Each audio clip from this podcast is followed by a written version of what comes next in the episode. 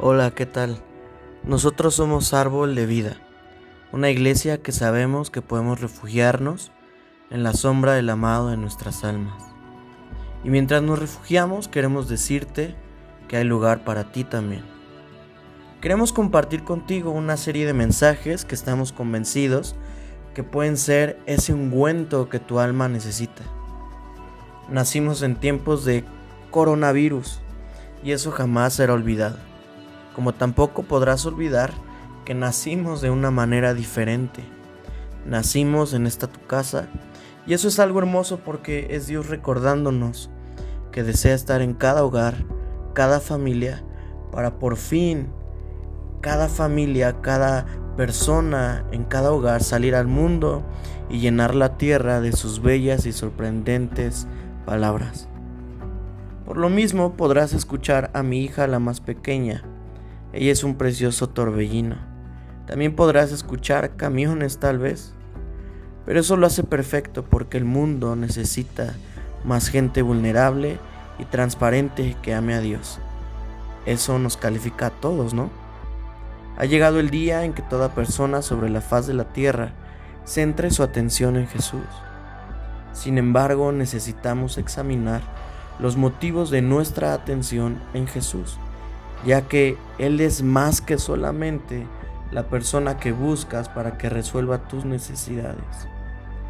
Te animo, amigo mío, amiga mía, que mientras escuchas este mensaje puedas centrar tu atención en el autor de la vida y dejarte amar. Escucha el susurro de su voz vamos a compartir una serie llamada Reino que se basa en la cultura del reino de Dios. Es una serie de mensajes y, por cierto, mi nombre es Samuel Granados, pero la gloria es solo para aquel que nos llamó. Su nombre es Jesús.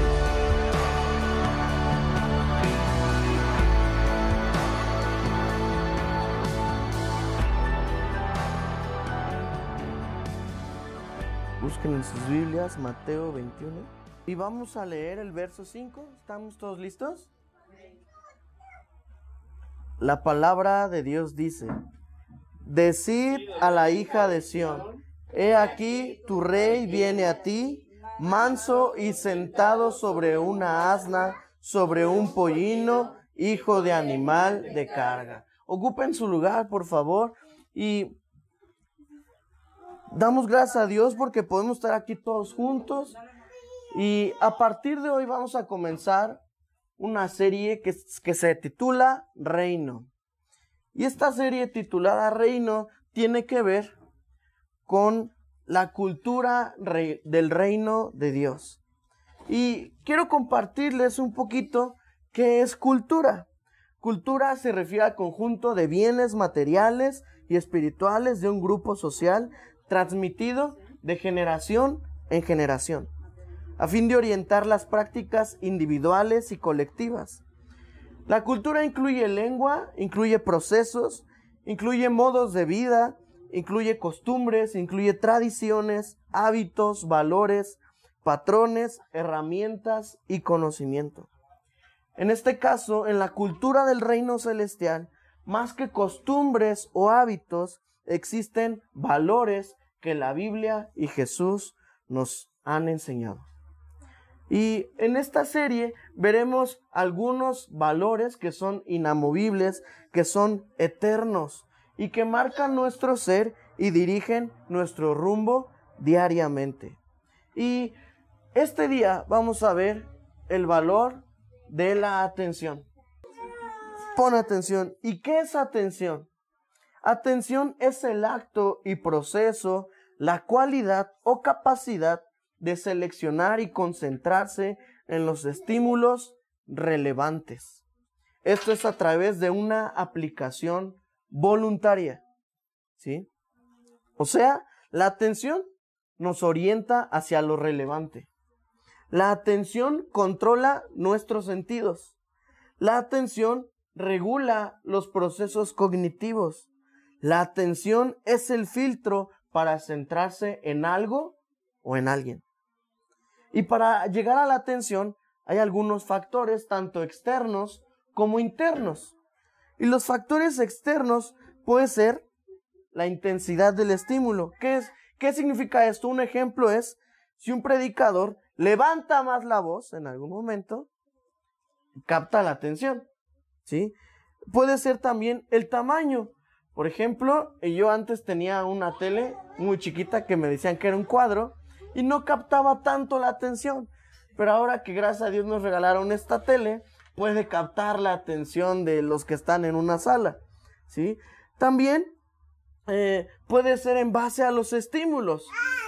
Si yo me acerco a una persona y lo pellizco y esta persona grita, ah, capta la atención. ¿Está bien? Eh, la repetición también capta la atención. Se dice, por ejemplo, que cuando nosotros hacemos un hábito por 21 días, ¿sí? Nuestro cerebro capta la atención y entonces ya después lo hacemos al natural. También la familiaridad y la novedad capta la atención. Algunos factores internos pueden ser, por ejemplo, las experiencias del pasado. Algo del pasado captó tu atención. También los estados de necesidad captan la atención. ¿Sí? También el interés capta la atención. Los estereotipos también captan la atención. Las creencias de alguien o de algunas personas de alguna cultura captan la atención. Entonces, en este día, como les decía, vamos a hablar con respecto de la atención. Y en base a estos factores respecto a la atención, vamos a desmenuzar la palabra de Dios que quiere hablarnos en este día. Y en Zacarías 9:9, les voy a pedir que lo busquen en la palabra de Dios. Alégrate mucho, hija de Sión, da voces de júbilo, hija de Jerusalén. He aquí tu rey vendrá a ti, justo y salvador, humilde, y cabalgando sobre un asno, sobre un pollino, hijo de asna. Dice, he aquí tu rey vendrá a ti. En otra versión dice, mira, tu rey viene. O sea, el profeta nos está invitando a captar nuestra atención porque el rey viene ya. Entonces, en este sentido, eh, leíamos hace ratito en Mateo que la misma cita, ¿se acuerdan? La misma cita expresada por el profeta a través de Mateo. Y la gente en ese momento estaba en que estaba en Jerusalén, Jesús captó su atención. ¿Sí? ¿Se acuerdan de ese hecho? Y se los quiero leer.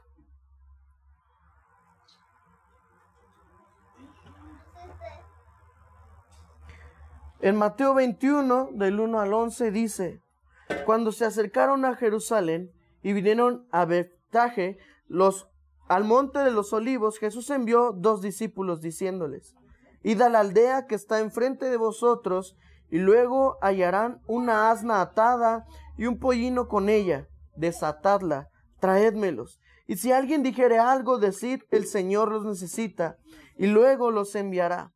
Todo esto aconteció para que se cumpliese lo dicho por el profeta cuando dijo, Decida la hija de Sión, he aquí tu rey viene a ti manso y sentado sobre una asna, sobre un pollino, hijo de animal de carga. Y, y, los discípulos fueron e hicieron como Jesús les mandó, y trajeron el asna y el pollino, y pusieron sobre ellos sus mantos, y él se sentó encima. Y la multitud, que era muy numerosa, tendía sus mantos en el camino, y otros cortaban ramas de los árboles y las tendían en el camino. Y la gente que iba delante y la que iba detrás aclamaba diciendo, Osana al Hijo de David. Bendito el que viene en el nombre del Señor. Osana en las alturas. Cuando entró él en Jerusalén, toda la ciudad se conmovió diciendo, ¿quién es este? Y la gente decía, este es Jesús, el profeta de Nazaret de Galilea. Entonces, dice aquí que una multitud numerosa, ¿sí? Centró su atención en Jesús. Y aquí podemos darnos cuenta cómo eh, tal era la atención que tendían sus prendas. Y dice en, en los evangelios que fueron a cortar ramas y que aún esas ramas las extendían. En, en similitud con otros evangelios, el verso 8 y el verso 9 dice esto y también dice que Jesús estaba en el centro de la procesión, ¿sí? Y que la gente que estaba a su alrededor gritaba. La gente centró su atención en Jesús. ¿Por qué la gente centró su atención en Jesús? Hay una razón. No nada más para que se cumpliera lo dicho por el profeta. Y en Juan 12, 17 y 18 nos lo dice. Y daba testimonio la gente que estaba con él cuando llamó a Lázaro del sepulcro y le resucitó de los muertos, por lo cual también había venido la gente a recibirle, porque había oído que él había hecho esta señal. ¿Qué significa eso? Significa que la gente o la multitud habían estado presentes cuando Jesús resucitó a Lázaro. Y entonces se lo habían contado a otros. Entonces por eso estos tantos habían salido a recibir a Jesús porque habían oído de esa señal de, milagrosa. Quién sabe a lo mejor si en la entrada triunfal ese hombre que hacía milagros por fin se decidía a levantarse como ese conquistador valiente cabalgando sobre un gran caballo. Pero sabemos que no fue así. Leíamos que entró sobre un pollino. Entonces, la gente había captado su atención en Jesús, no porque buscaban al poderoso, sino porque buscaban el poder de Dios. Entonces, centraron en su atención en Jesús. Pero esas mismas personas que centraron su atención en Jesús y que gritaban Osana, cinco días después iba a gritar, crucifícale. ¿Era una atención correcta? No lo sabemos. Jesús cabalgó valientemente como rey de paz y la multitud le dio la bienvenida. Esa misma gente cedería a la presión política y lo abandonaría cinco días después. ¿Cuál es nuestra presión el día de hoy para no centrar nuestra atención en Jesús correctamente? Hoy recordamos el famoso Domingo de Ramos, día que nos recuerda, escuchen bien, de tener cuidado de no alabar a Cristo en forma superficial. ¿Sí? Las multitudes que habían centrado su atención en Jesús al recibirle como rey conquistador, se dieron cuenta que en Jesús estaba cumpliendo esa profecía que leíamos en Zacarías. ¿Se acuerdan? Entonces ellos estaban dando cuenta de que el Mesías por fin había llegado. Y estaban contentos porque por fin el Mesías iba a venir a liberarlos del yugo romano. ¿Sí? Ese yugo romano que les cobraba impuestos, ese yugo romano que no les dejaba ser libres. Y entonces reconocían a Jesús. Pero, ¿alguien le ha pasado que hace algo y no lo reconocen? O hacen algo y no lo, no lo, este, valoran o no lo acreditan. ¿Qué creen? A Jesús lo estaban acreditando pero de una manera incorrecta. De una manera incorrecta. ¿Por qué? Porque entendieron que era el Mesías que venía, pero no entendieron el precio que Jesús tenía que pagar para darle salvación. Y no una salvación de algo terrenal y momentáneo. ¿Qué hubiese pasado si Jesús los liberara de, la esclavitud del yugo romano, del imperio romano? Hubiera pasado hubiese sido un acto histórico muy valioso, pero un acto histórico que hubiese pasado. Y que se contara por los siglos de los siglos.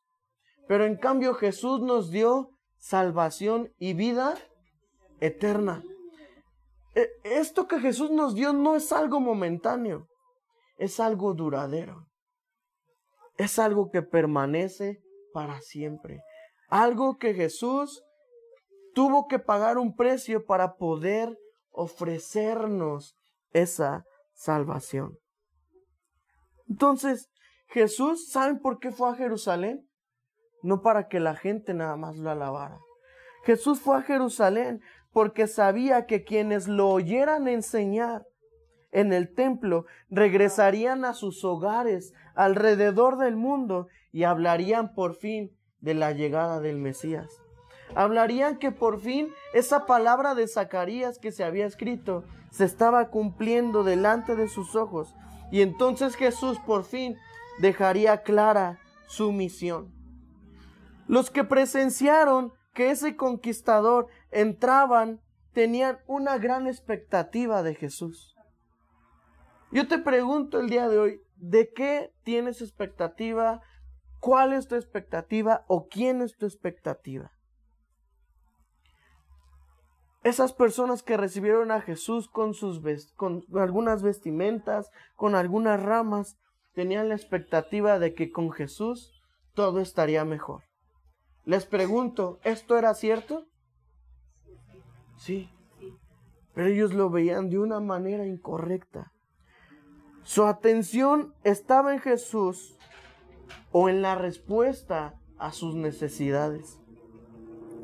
Su atención estaba centrada en el poder de Dios o en el poderoso. Nosotros muchas veces tenemos expectativas de lo que consideramos que Dios debería hacer para que la vida sea mejor, más segura y agradable. Como al día de hoy, en el mundo, todos los que estamos aquí y aún los que van a escuchar este audio, tenemos expectativas de que todo tendría que estar mejor. Y a veces, como seres humanos, nos atrevemos a decir, no porque lo hagamos en un acto de maldad o, e inclusive de ignorancia, sino en un acto de, que realmente nos confunde eh, que Dios que es tan bueno y tan grande y poderoso, ¿por qué no hace nada para mover su mano en este tiempo tan difícil? Por eso es una expectativa incierta e incorrecta. Porque Jesús, más que sanar nuestras enfermedades, y librarnos de pandemias. ¿Qué lo hace? Nos vino a dar vida eterna. Como espectadores entusiasmados y atentos, estamos ansiosos por ver que se termine el sufrimiento. ¿Cuántos dicen amén a eso? Estamos ansiosos por ver que no haya injusticia.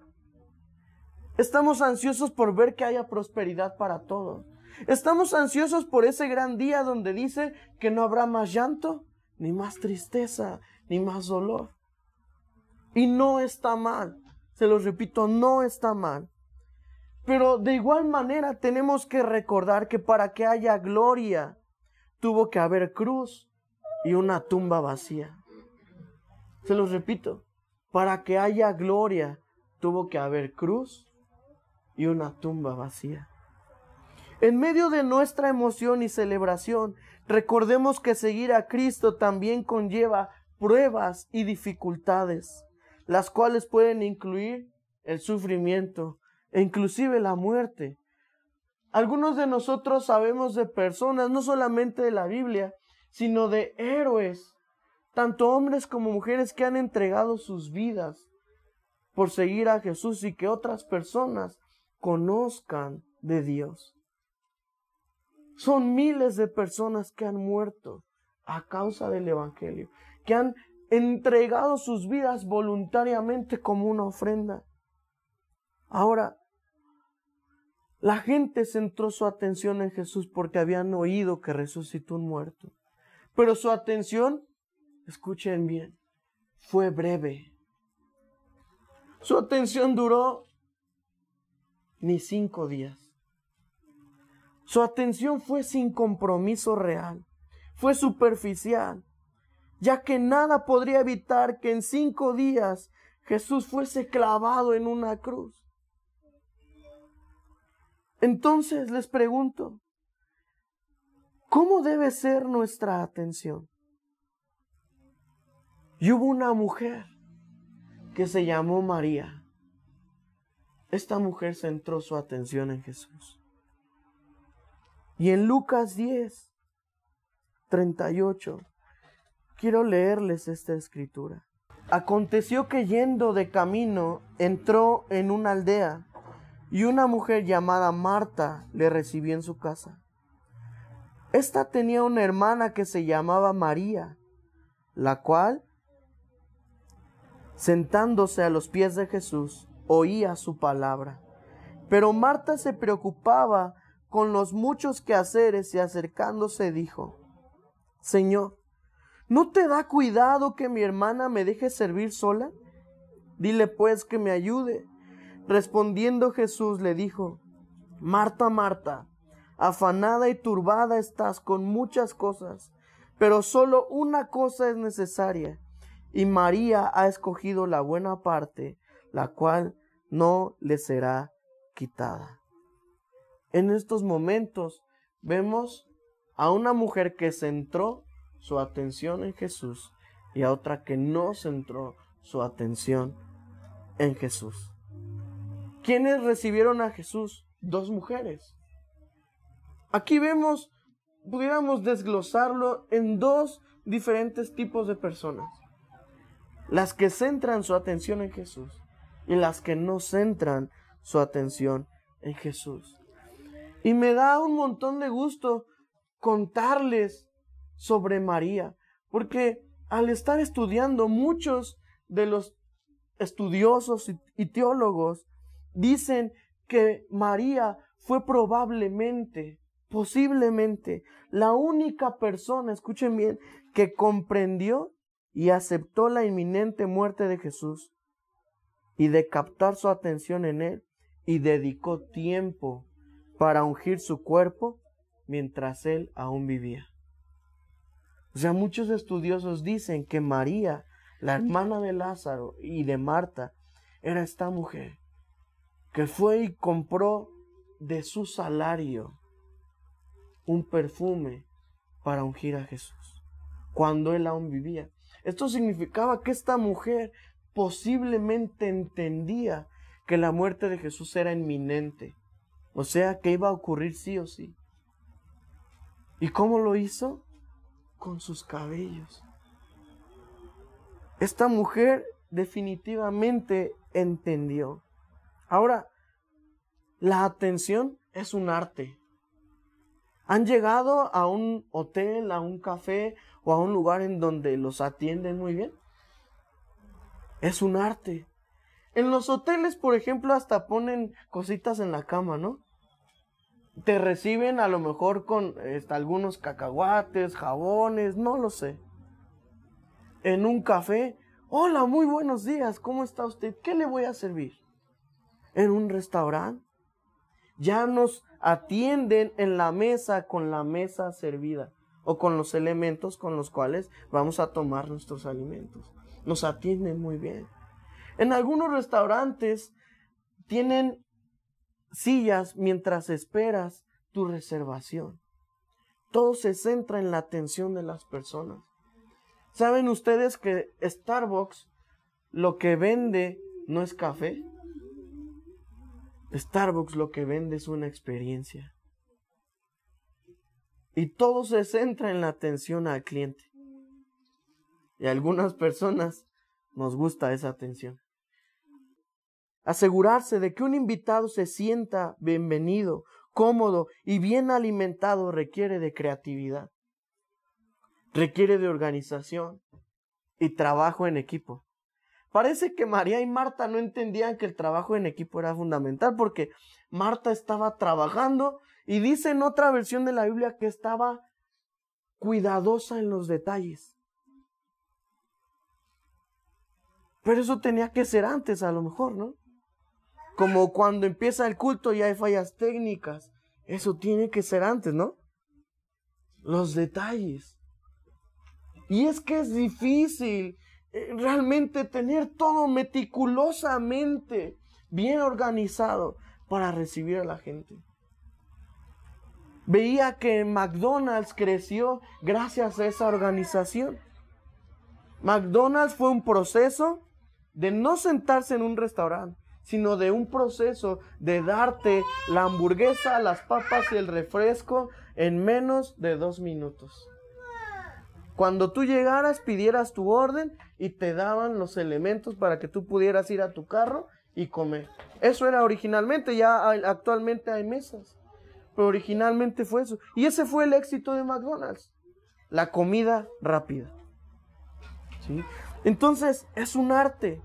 La habilidad de María y su hermana Marta para alcanzar esos objetivos con sus huéspedes hace de ellas uno de los mejores equipos de hospitalidad. Y tal vez lo digo con cierto sarcasmo. Su invitado frecuente, ¿quién era? Jesús. El invitado frecuente en nuestros hogares, en nuestro corazón, en el mundo entero, ¿quién es? Jesús. Tanto, tan frecuente quiso ser que dio su vida entera para morir por ti y por mí y quedarse completamente a vivir en nuestros corazones. Para María la hospitalidad significaba principalmente prestarle atención al invitado. Y a mí esto me confunde un poquito porque veíamos que atención es a lo mejor dejar todo listo. Pero en el caso de María, la atención se basaba en estar con el invitado. ¿No? Y algunas personas, basándonos en los cinco lenguajes del amor, puede ser así. Algunos requieren un toque específico, algunos requieren palabras de afirmación, otros requieren tiempo, etcétera, etcétera, etcétera. ¿Sí? Pero definitivamente Jesús llenaba todo eso. María prefería conversar con la persona antes que cocinar. Le interesaba más escuchar que la nitidez de su casa o que la comida estuviera preparada a tiempo. Dejaba que Marta, su hermana mayor, se ocupara de ciertos detalles. Y la verdad es que no hacían muchos preparativos esta María. Prefería participar en lo que pasaba. Imagínense estar con una persona sentada a sus pies. Eso era algo poco común. Normalmente lo hacían al sentarse al escuchar a un maestro. Pero María seguramente lo hacía no porque escuchaba a un maestro nada más, sino por ese grado de cercanía e intimidad que quería tener con Jesús. María necesitaba aprender que la acción es a menudo oportuna y necesaria, pero mucho más estaba aprendiendo que el tiempo de Jesús, el estar con Él, nadie se lo iba a quitar. Si Jesús iba a morir, a María nadie le iba a quitar que un día ella estuvo a los pies de Jesús. Nadie se lo quitó. Ella simplemente se sentó a sus pies para escucharlo. Cuando Marta trajo su queja a Jesús porque su hermana no le ayudaba a hacer los quehaceres, él le dijo que la elección de María, o sea, disfrutar de su compañía, era la decisión más apropiada en ese momento. En esta mañana, en este día domingo, hemos decidido o hemos tomado la decisión más apropiada para estos momentos. Lejos de estar presionados y abatidos por todo lo que está sucediendo, hemos tomado la mejor decisión. No de venir y escuchar a una persona, sino de sentarnos a los pies de Jesús y estar cerca de Él. La última vez que María es mencionada nos damos cuenta de que se ha convertido en una mujer que actuaba con reflexión y adoración. Dile a la persona que está a tu lado, la atención es adoración.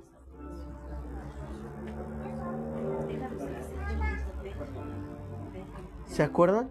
María sentada a los pies de Jesús escuchándole. Y vemos tiempo después a María a los pies de Jesús, ofreciendo un perfume. ¿Será que a María le gustaba estar a los pies de Jesús? Creo que sí. Creo que sí. Ella parecía entender aún mejor que los discípulos que Jesús iba a morir. Él dijo que Jesús dijo que donde quiera que el evangelio fuera predicado, el acto de adoración de María sería conocido como un ejemplo de servicio costoso y de adoración. Y todos recordamos muy bien ese acto de esta mujer. La atención es un gran acto de adoración. Y en el reino de los cielos se requiere de atención. Atención sí hacia las personas, sí hacia lo que está ocurriendo en el mundo. No podemos ser ajenos a ellos. Tenemos que tener empatía. Pero sobre todo atención a Jesús. Es que yo te voy a pedir que tú cierres tus ojos ahí donde estás.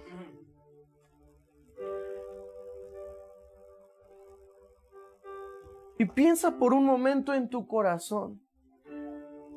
¿Qué clase de atención quieres brindarle a Jesús?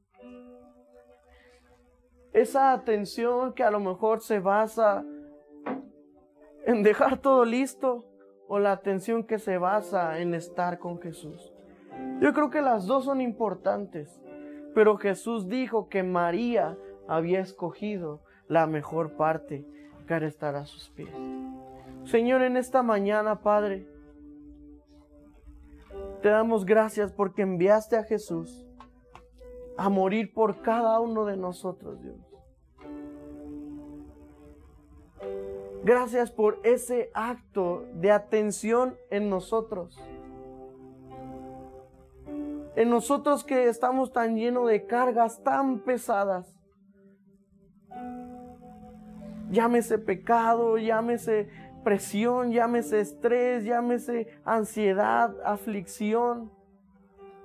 Señor, pero tú moriste, no solamente para quitar todo eso y tomarlo en una cruz, Señor, y clavarlo junto contigo, sino veniste para darnos una vida eterna. En estos momentos, amado Dios, te pedimos que tú nos ayudes a centrar nuestra atención en ti y lo hacemos como un acto de adoración. Nos rendimos a ti, Señor, porque tú eres bueno y has sido hermoso para con cada uno de nosotros. Ayúdanos, Dios, a que nuestras expectativas con respecto a ti sean correctas y que nos centremos en lo que realmente importa, Dios. No porque no nos importe lo que está sucediendo a nuestro alrededor. Claro que es importante. Sabemos que en ti hay vida y hay paz, Señor.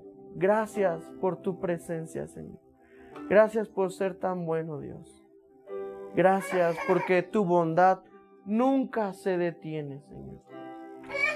Y tu amigo y amiga que tal vez estás escuchando este audio, si en tu corazón tú decides creer en este Jesús, que murió por ti en una cruz.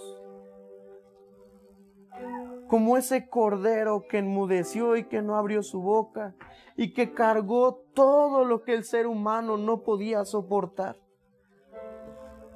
Yo te voy a invitar que tú repitas conmigo esta oración. Señor Jesús, te doy gracias porque moriste en una cruz por mí.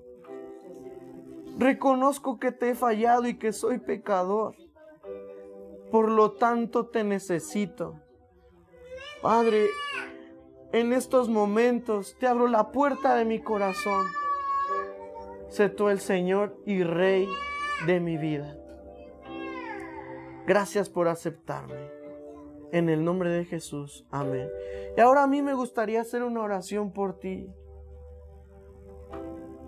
Señor, yo te ruego que tú bendigas a toda persona, Señor, que está presente y que está escuchando este audio, Dios.